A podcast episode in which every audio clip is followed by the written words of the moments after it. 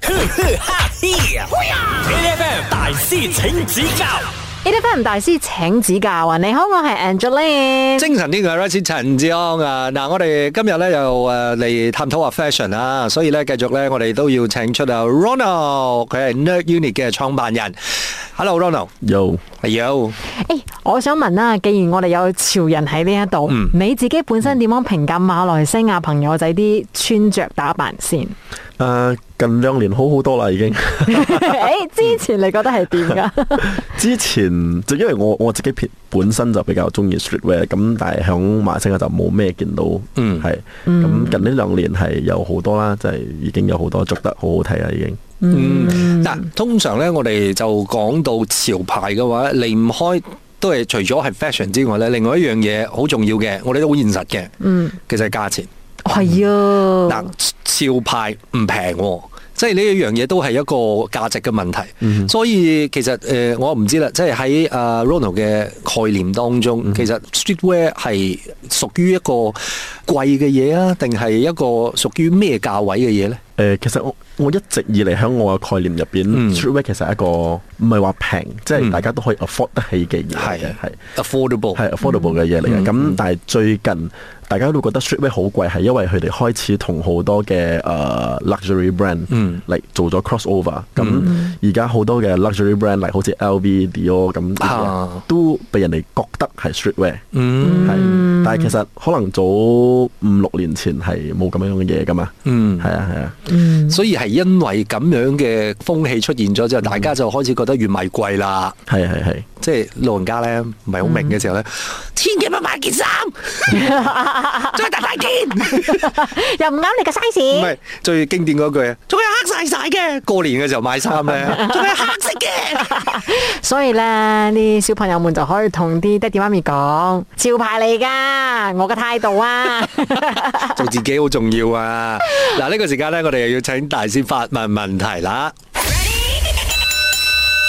好，呢條問題呢係問你哋，請問以下邊一位藝人最先創立 streetwear 呢？佢哋嘅自己嘅潮牌嗯嗯？A 係 Edison 陳冠希啦、嗯 b 係余文樂，C 係羅志祥。 ，Wow， 哇，呢、個最先啊！最先我又冇跟開係喎，喎我知佢哋都有啦我。都冇喎啊嗯，最先咁我想揀陳冠希啦，希希咯，我都係揀希希嗯咯。，因為無論佢都老啲，希希出道早啊！係希出道早啊，嗯我都係揀希希啊。如果我一定要撇除嘅話，應該會撇除羅志祥。我哋反而覺得羅志祥係比較後期先至加入啊我覺嘅，得應該係。嗯，如果如果咁揀嘅話，即係我可能真係對潮牌唔識嘅， 係我都係。單純係靠估嘅啫。好啦，就陳冠希啦，我哋一陣翻嚟咧，等 Ronald 揭曉嘅答案，跟住守住 A F M。 ，H F M。 A F M 大師請指教，有我哋同你一齊認識潮牌人，你好，我係 Angeline。精神呢個係 Royce 陳志康喺現場咧，我哋仲有 Nerd Unit 嘅創辦人，我哋有 Ronald，Hello。嗱先咧，Ronald 就問啦，俾咗三個誒明星我哋，跟住之後咧就講邊位係最先有自己嘅潮牌嘅呢個 brand，誒有陳冠希啦，有余文樂啦，同埋有羅志祥嘅，咁我哋就揀咗誒係，係啦，因為一嚟佢又出道最早啦，會唔會呢？我好難比較嗰兩個。 OK，anyway，總之我哋兩個咧就 係對於潮牌冇認係啦識，所以是但亂亂猜嘅啫。 如果你嗰陣時單靠出道嘅年份啫嘛，老實喺度好耐， 好啦，我哋請出 Ronald 俾我哋正確嘅答啊案。答案係 A 嘅。 耶！嘿嘿，係嘛？啊，其實我都唔知，我都係睇嘅 answer 我都唔知。其實你哋係因為你哋做開呢行，其實你哋都唔 care 咁啊，係嘛？係我唔 care 邊個做先啊嘛，哇係啊係 care 邊個做得好 啫。誒、但係我好好奇啊，譬如如果喺你哋呢個行業入邊啦，其嗯實除咗話一班誒設計嘅朋友啦，即係做潮牌之外啦，另外呢就係好多明星都有自己嘅潮牌，會唔會佢哋嘅潮牌呢，力比較容易推廣，比較容易賣啲嘅呢？啊、o f course，of course，因為你有一個名人誒、呃打嗯頭效嗯應係咯，名人打頭陣啊嘛，咁、大家就會記記得嗰個 icon 係 of course 會好做好多啦。嗯嗯咁其其實我覺得而家繼續落嚟咧，好多人都會係頭先我哋之前都講開啦，你又會有誒好、多啲 KOL 啊，或者呢啲 follow 勁勁嗰啲咧，跟住之後佢就會係一個所謂嘅呢個效應咯係。你推廣嘅時候就係靠佢哋去影響身邊嘅人，至少喺個能見度上面咧睇到啦，係咪先？會唔會係咁樣，亦都提高咗個價錢咧？會唔會咧？誒，啊我哋做咗十年啦，其實我哋係冇做過任何 paid KOL 嗯啊。嗯咁每一個都係我哋覺得佢可以真係中意我哋嘅牌子，咁、嗯我哋送佢啦。咁、嗯或者佢哋好多都好幫忙咁樣，我同我哋一齊，佢因為可能佢哋都中意咁樣嘅係嘢咁樣嘅嘢，咁佢哋都一齊着，咁一齊去 promote 呢、個。我覺得呢個係比較 organic 啲。我唔係開玩笑啊，我買過 n u t unit 嘅哎哟， sling bag，喂多多謝多謝支持，多謝支持。都係 KOL 劈俾你。唔係最 最好笑嗰樣嘢咧，就係我喺度諗緊啦，即係去買衫嘅時候咧，行行行行行行嘅時我就就係頭先我問緊嗰個問題咯。呢、個一定係俾 nerd 着嘅，好，我係 nerd。啊究竟個名點嚟咧？我哋遲啲咧，Ronald 都會同我哋傾嘅。繼續守住 E F M。 ，HFM。 E F M 大師請指教啊！你好，我係 Angeline。 精神呢個係 Royce 陳志康啊，我係一個 nerd，所以咧我哋今日咧就誒、呃一定要揾 nerd unit 嘅創辦人出嚟同佢好好傾下 fashion 啊，因為 nerd 唔識 fashion 噶嘛，但係 nerd unit 又係一個 fashion item 喎，係、一個 fashion brand 喎，我哋而家就要請出啊我哋 nerd unit 嘅創辦人 Ronald，hello。 Hello，嗱，我哋頭先啱啱講過啦，即係其實每一個人對於 fashion 嘅呢一個 sense，誒、或者你自己嘅喜好都唔一樣嘅。但係對於 Ronald 嚟講，我哋大概想誒、呃了解下，其實你由細個到大，你着衫嘅喜好係點樣嘅咧？同而家一樣啊。 冇變過喎。誒、差唔多，其實都係冇 oversize，嗯誒褲都係比較大條啲啊。會唔會有特別中意嘅顏色之類嘅？隨住年紀係比較中意啲 黑色啲嘅，以前咧，以前可能中意嗰個顏色包括咩？鮮豔啲。以前我覺得我係一個 peacock 嚟嘅，即係我可以咩哦人，我覺得我咩都可以。花枝招展翻少少嘅咁。係哦，OK。孔雀開屏。 喂，但係咧，我好好奇啦，即係嗯 streetwear 你頭先講話咧，其實真係好好睇大家中意咩 style 嘅咁。嗯但係有冇啲咩嘢你覺得好 no no 嘅，唔可以同 streetwear 一齊襯嘅有冇嘅咧？可能好窄嘅衫啦， 所以一定要 oversize 㗎。即即係係 loose fit 少少。即係其實太窄嘅衫係咪？即係嘅肚腩會突出嚟， 冇千祈唔好。除非你真係有好正嘅 body，係 咪先？誒好正嘅 body 你可以唔着嘅，都 OK 嘅。 好啦，我哋咧即刻請 Ronald 問我哋問題。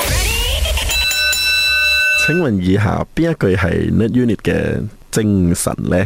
精神 OK，係 A No one ever really dies。B Everything about style。C Fashion is us。精神喎 nerd unit 嘅精神，會唔會係 A 咧？我好認真咁諗你知冇？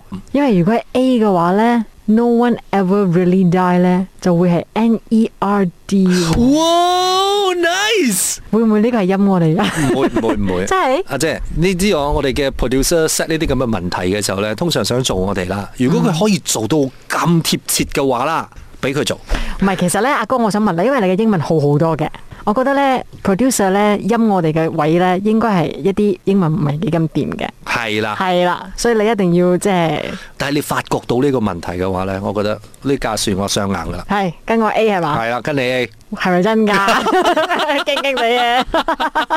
好一陣間翻嚟，我哋叫 Ronald 為我哋揭曉答案嘅，繼續收住 A 啦，翻。 HFM。 A F M 大師請指教，你好，我係 Angeline。精神呢個係 Rosie 陳志康啊，繼續落嚟咧，我哋就有啊，我哋今日嘅大師就係 Nerd Unit 嘅創辦人係 Ronald。Hello， Hello 嗱 Ronald 咧頭先就問咗我哋一個問題啦，究竟誒 Nerd Unit 嘅精神係乜嘢嘢？其實呢個我哋可以已經忘記晒個答案㗎啦，我哋就係知道 No one ever really dies。係， OK，因為咧呢一個嘅 short form 嘅話咧，就會變成 N E R D，係啦所以就啱啱係 nerd unit 嘅 nerd 啦我。哋嘅 E 呢個 abbreviation 係 NERD。嗯，對啲硬哥嚟講嘅話，誒呢啲一定 nerd 著嘅同。埋咧，即係以我哋考換燈換燈嘅呢一個方法，就係邊個答案最長就肯定揀嗰個啦 嘛。所以正確嘅答案係 乜嘢嘢呢？我哋等創辦人自己嚟同我哋講啦。樣嘅啦，係耶！唔係， 我覺得咧呢一條咧，producer 真係應該將 A、B、C 嘅答案咧，全部都寫晒，即係呢一個 short form 嘅長寫。啊，譬如講話 never ever run down 嗰啲 咁啊，咁我哋可能難猜啲啦嘛，會唔會 咁？咪你啲中間換個字咪算咯。係喎，嗬有哦啲太明顯咗呢個。但係咧，好好嚟同我哋講下呢一個精神喎。誒、No，uh, One Ever Really Dies 其實係 Quote from Pharrell 嘅一個 band。嗯咁其實當時我睇到呢個字嘅時候，我覺得誒佢係好貼切咁樣俾我覺得誒我想去表達嘅呢一樣嘢。因為 No One Ever Really Dies 嗰個感覺就係你誒、呃每一個人都會死去噶嘛。咁、但係你死去之後，你嘅精神係永遠都會喺嗰度。就好似我哋做呢個 brand，咁可能呢個 brand 有一日佢會 out，佢會過時啦，出去 出去，佢會唔見咗啦。攞口水廣告。係 但係其實我哋想做嘅就係去 impact 一個 generation。嗯咁即係響你嘅十零歲、廿零歲嘅時候，誒其實你都記得 n u Unit 呢個牌子，你都曾經作過，或者去影響到你一啲嘢。